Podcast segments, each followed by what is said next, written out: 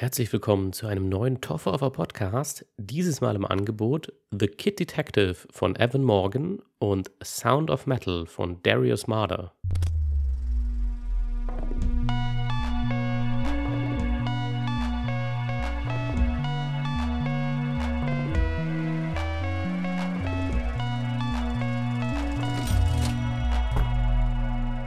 Diesem Sinne wieder mal willkommen zu einer Doppelfolge. Ich will dieses Mal gleich wieder zwei Filme auf einmal besprechen. Und woran liegt das? Ich habe diese Filme einfach unabhängig voneinander geguckt in den letzten Tagen und habe dann gemerkt, dass sie ja doch irgendwie ein paar Gemeinsamkeiten haben. Und das ist im ganz groben einfach die Thematik oder wie eine gewisse ja, Thematik angepackt wird. Und warum das so ist, erkläre ich dann einzeln in den jeweiligen Filmen. In jedem Fall fange ich jetzt erstmal mit einem an und das ist in dem Fall The Kid Detective. Was ist The Kid Detective? Es ist auch ein relativ neuer Film. In dem Fall sind beide Filme jetzt mal wieder was Neueres, nachdem ich ja auch ein paar Klassiker abgehandelt habe. Und The Kid Detective, ja, geht um einen ja, alternden Detektiv, sagen wir mal, auch wenn der Titel genau das Gegenteil äh, ja, vermuten lässt. Und zwar geht es um Abe Applebaum. Er ist ja einfach als Kind schon ein relativ schlaues und gewitztes äh, ja, Kind und ja, löst so die kleinen Kriminalfälle oder die kleinen Verbrechen in großen Anführungszeichen in seinem Heimatort und wird dafür auch in der ganzen Stadt bekannt und bekommt schon als Kind sein eigenes Büro, weil das alle ganz toll und faszinierend finden, wie gut er darin ist, ja, solche kleinen Verbrechen und äh, Mysterien, wie er es selber auch nennt, zu lösen. Und im Grunde fängt deswegen der Film auch sehr locker und leicht an und es wirkt auch alles ein bisschen bizarr und albern, weil ja, sowas kennt man jetzt nicht aus unserer tatsächlichen echten Welt, dass irgendwo ein Kind schon in einem Büro sitzt und ja, der Arbeit eines Detektivs ernsthaft nachgeht. Als Kind hat das vielleicht jeder schon mal gespielt, das auf jeden Fall. Aber hier wird es eben völlig auf die Spitze getrieben, dass auch die ganze Gesellschaft, die ganze Stadt, das ganze Dorf auch eher, ähm, dass das ja so ernst genommen wird und das Kind eben da im Grunde diesen Job jetzt tatsächlich als Kind schon dem schon nachgeht. Aber wir verbringen die wenigste Zeit eigentlich mit Abe Applebaum als Kind, denn wir machen dann relativ schnell einen größeren Zeitsprung und dann erleben wir ihn so als ja mit 30er, würde ich schätzen.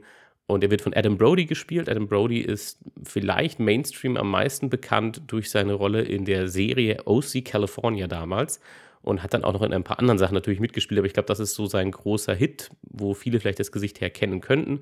Zuletzt habe ich ihn in Shazam gesehen, da spielt er aber auch nur eine kleine Nebenrolle am, am Rande. Und ja, also ein Schauspieler, auch mit dem ich nicht viele Berührungspunkte habe. Ich habe OC California nie geguckt, das war einfach nicht mein Ding. Und deswegen habe ich wenig mit ihm, ja, ja, am Hut gehabt. Äh, er wurde auch irgendwie selten als Hauptrolle gecastet. Also Adam Brody sieht man fast immer als Nebenrolle in allen Filmen. Und ich habe ihn wahrscheinlich schon in zehn Sachen gesehen und kann mir die alle nicht merken, weil er eben meist eine sehr kleine Rolle am Rande spielt, die auch nicht besonders flashy unbedingt ist. Und ja, jedenfalls spielt er eben Abe Applebaum als Erwachsenen. Und Abe Applebaum lebt immer noch in dieser Stadt, in dieser kleinen Stadt. Und ja, all dieser Ruhm, dem ihm als Kind nachgesagt wurde, wo er ja ziemlich abgefeiert wurde, das ist alles vergessen und ja, irgendwie macht er immer noch dasselbe. Er ist immer noch der Detektiv der Stadt, aber hat äh, sich nie weiterentwickelt dazu, dass er jetzt ja Polizist geworden wäre oder irgendwas oder zur Kriminalistik gegangen wäre, sondern er macht das immer noch auf seinem privaten Level. Und in seiner Stadt passieren halt auch keine größeren Mysterien, sondern das sind halt wirklich so Kleinigkeiten.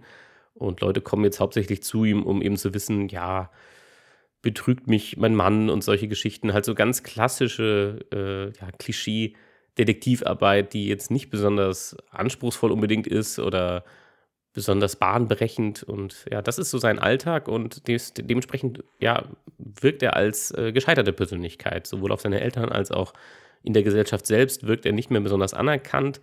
Ähm, ja, er, er ist diesem Traum nachgegangen, ein Detektiv zu bleiben und zu sein und das Wunderkind, das er anfangs war, hat sich halt normalisiert irgendwann. Irgendwann wird man halt erwachsen und die Sachen, die man als Kind vielleicht Außergewöhnliches geleistet hat, sind halt als Erwachsener nicht mehr außergewöhnlich.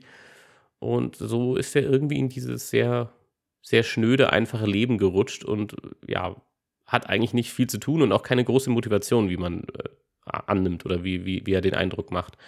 Bis eines Tages ein junges Mädchen in seine Kanzlei kommt und ja, einen neuen Fall für ihn hat. Und das Mädchen selbst ist 16, 17 höchstens. Und ja, kommt zu ihm und äh, sagt ihm, äh, Entschuldigung, ich hätte gern, dass Sie einen Fall übernehmen. Und zwar wurde mein Freund, mein fester Freund, wurde ermordet. Und das ist natürlich ein, ein ja, Quantensprung für seine üblichen Fälle. Sonst geht es darum, dass er nach vermissten Katzen sucht. Und er nimmt sich diesen Fall natürlich an, er macht es und findet dann auch schnell wieder seine Motivation, das wieder alles ordentlich durchzuziehen.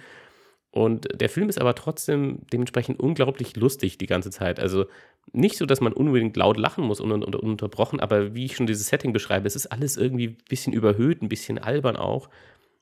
Und äh, das macht den Film einfach unterhaltsam, weil er sich nicht so ernst nimmt an vielen Stellen. Er ist deswegen nicht Meta unbedingt, aber er hat halt einfach so ein bisschen, bisschen eine eigene, ja, Logik, so ein bisschen eine eigene Welt, die parallel zu unserer existiert. Vielleicht vergleichbar mit sowas wie einem Wes Anderson-Film, wo ein paar Sachen einfach anders laufen als bei uns und das aber innerhalb der Welt völlig normal ist. Ansonsten erinnert er eigentlich überhaupt nicht an einen Wes Anderson-Film. Wo er mich stark daran erinnert hat, ist äh, Kiss Kiss Bang Bang, wenn man den noch kennt oder jemand den kennt von Shane Black. Oder auch ein bisschen The Big Lebowski, weil er hat diese klassischen Film-Noir-Elemente, dieses, okay, hier ist ein Mysterium, das muss aufgeklärt werden, aber gleichzeitig sind die Figuren in dieser Welt alle nicht so bierernst oder so verschlossen oder so mysteriös, sondern sie sind einfach nur weird an vielen Stellen. Und The Kid Detective macht etwas, was ich extrem interessant finde, und zwar traut er sich, einen starken Genrewechsel letzten Endes zu machen. Also dieser Film ist nicht nur lustig, sondern wird auch sehr ernst und generell trägt er auch, auch ununterbrochen schon von Anfang an diese Message natürlich mit, ja, wofür Abe Applebaum steht und in gewisser Weise steht er halt eben für Leute, die einem Traum nachjagen, die etwas verfolgen und äh, das nicht aufgeben wollen und leider irgendwann ja sich eingestehen müssten oder auch erkennen, äh, dass das alles nicht so gelaufen ist, wie sie es gerne hätten. Deswegen geben sie ihren Traum zwar nicht auf und sie laufen dem nach, aber man muss dann doch irgendwann anerkennen, okay, es ist auf jeden Fall nicht ideal gelaufen bis hierhin.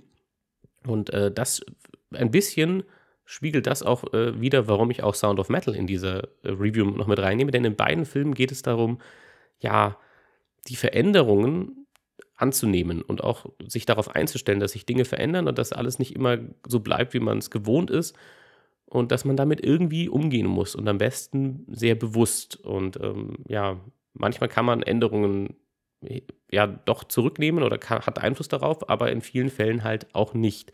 Und das verbindet so ein bisschen diese Filme und in The Kid Detective, da kann man auch nicht viel mehr zu sagen, ohne den Film sehr stark vorwegzunehmen.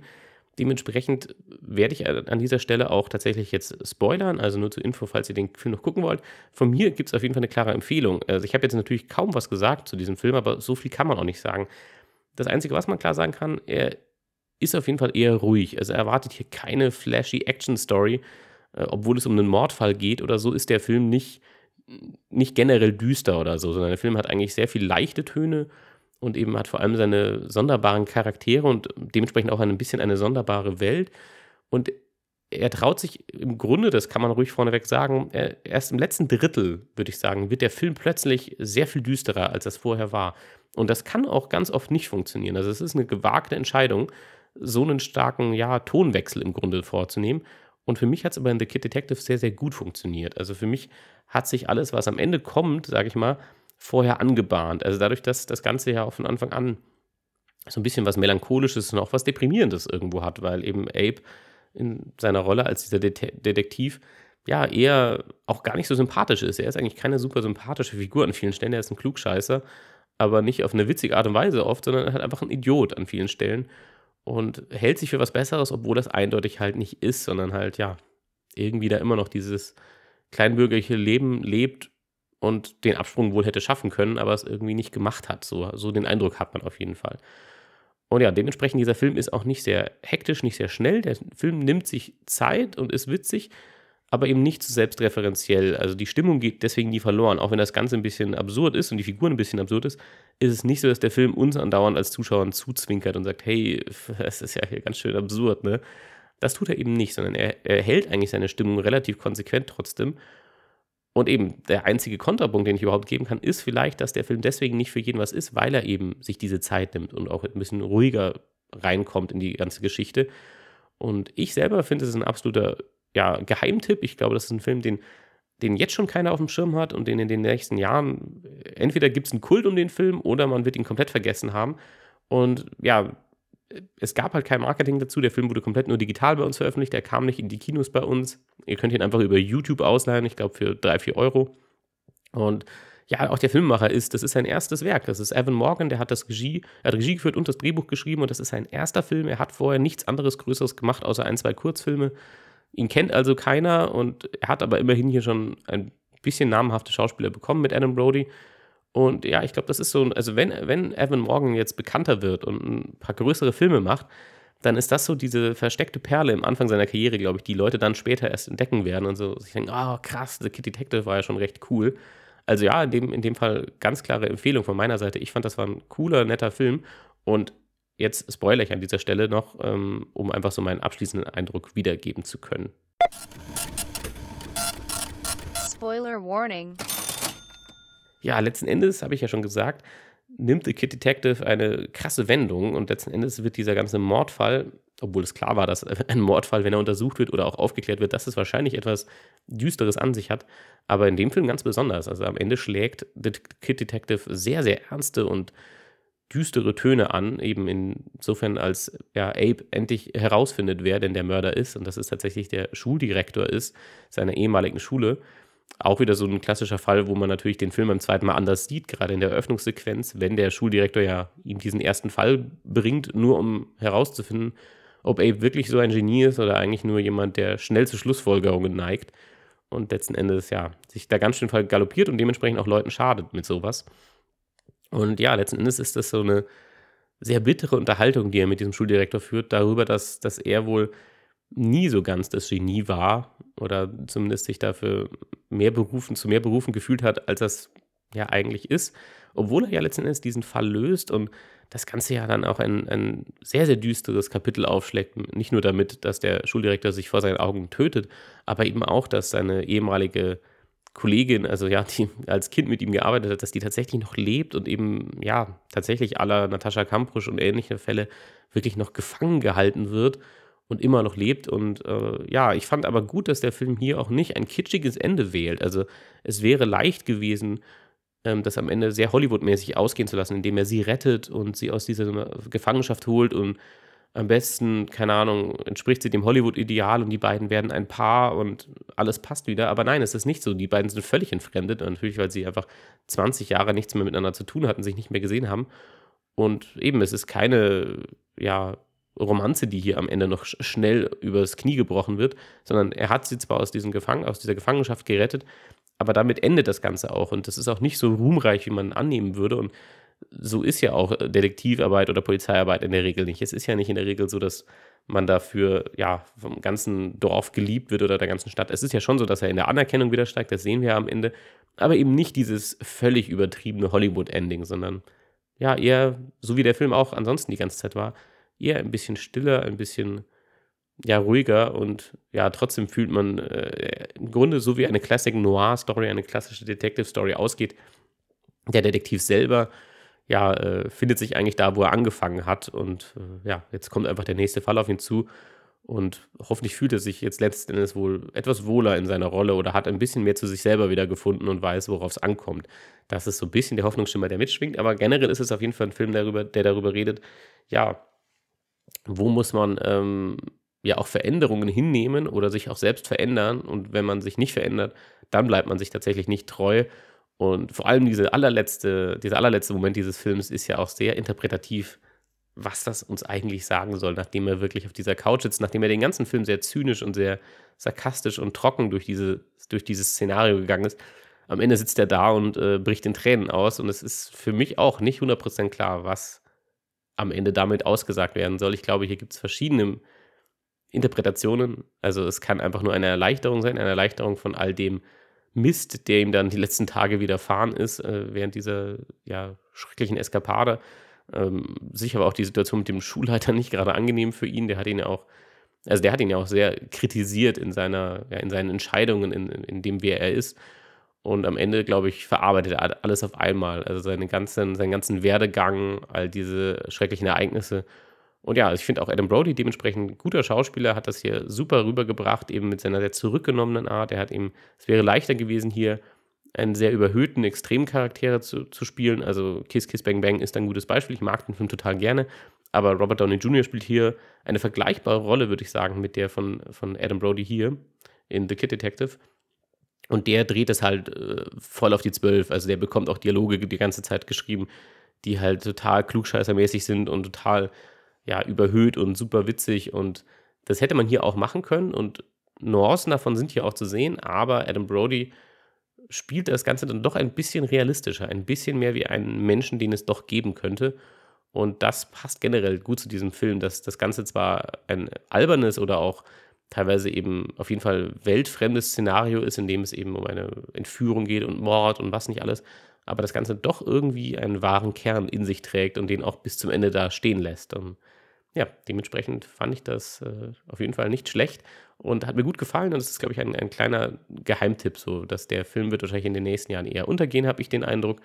Oder er kriegt einen kleinen, aber harten Kultkern an, an, an Zuschauern, die den dann immer weiterempfehlen werden. Vielleicht gehört ihr dann auch dazu, wenn ihr euch den jetzt anguckt und Lust darauf bekommen habt. Ähm, kann ich auf jeden Fall nur empfehlen, selbst wenn ihr jetzt den Spoiler-Teil gehört habt, der, ich habe im Grunde trotzdem viel, nicht viel von dem Film vorweggenommen, was was die Stimmung angeht und die einzelnen ja, Szenen oder Interaktionen und den Ablauf. Und ja, von mir auf jeden Fall eine klare Empfehlung. Und dann kommen wir zum zweiten Film, Sound of Metal. Sound of Metal kennen vielleicht jetzt schon mehr Leute. Also zum einen ist er auf Amazon Prime als Amazon Prime exklusiver Film zu haben. Und jeder, der Amazon Prime hat und da ab und zu mal reinguckt, was es für Filme gibt, dem wird der wahrscheinlich um die Ohren gehauen werden, gerade eben. Denn Sound of Metal ist bei den Oscars nominiert gewesen. Die sind ja jetzt auch letzten Sonntag gelaufen.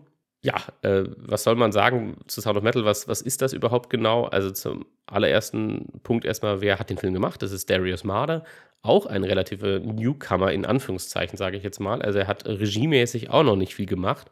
Ähm, was seine Karriere bisher in Hollywood angeht, hat er aber vor allem an einem Drehbuch mitgearbeitet, und zwar The Place Beyond the Pines. Ein Film, den ich sehr gern mochte vor ein paar Jahren mit Ryan Gosling.